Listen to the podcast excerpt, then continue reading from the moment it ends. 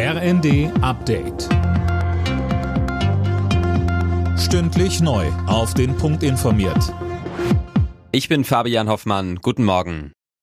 Trotz langer Verhandlungen ist das Treffen zwischen Bund und Ländern am Abend ohne Ergebnis zu Ende gegangen. Heißt weiter keine Einigung darüber, wie die Kosten für die Entlastungspakete verteilt werden. Knackpunkt ist die Gaspreisbremse, die noch nicht komplett ausgearbeitet ist.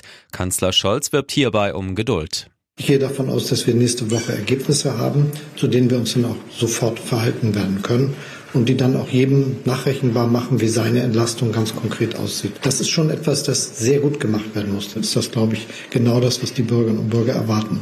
Die wollen ja nicht ein Hin und Her, die wollen eine Lösung, die sitzt.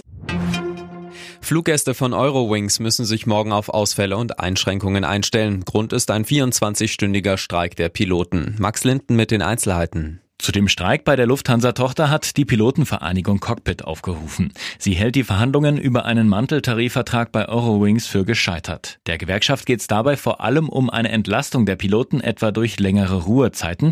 Wie groß die Auswirkungen des Streits sein werden, ist noch unklar, je nachdem, wie viele Ersatzverbindungen der Eurowings Mutterkonzern Lufthansa organisieren kann.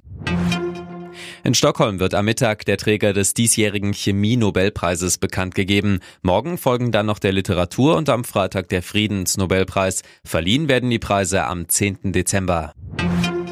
In den Streit um eine Übernahme von Twitter durch Tesla-Chef Elon Musk kommt wieder Bewegung. Angeblich will er den Kurznachrichtendienst nun doch für 44 Milliarden Dollar kaufen. Anfang Juli hatte Musk den Deal noch platzen lassen und Twitter vorgeworfen, falsche Angaben gemacht zu haben.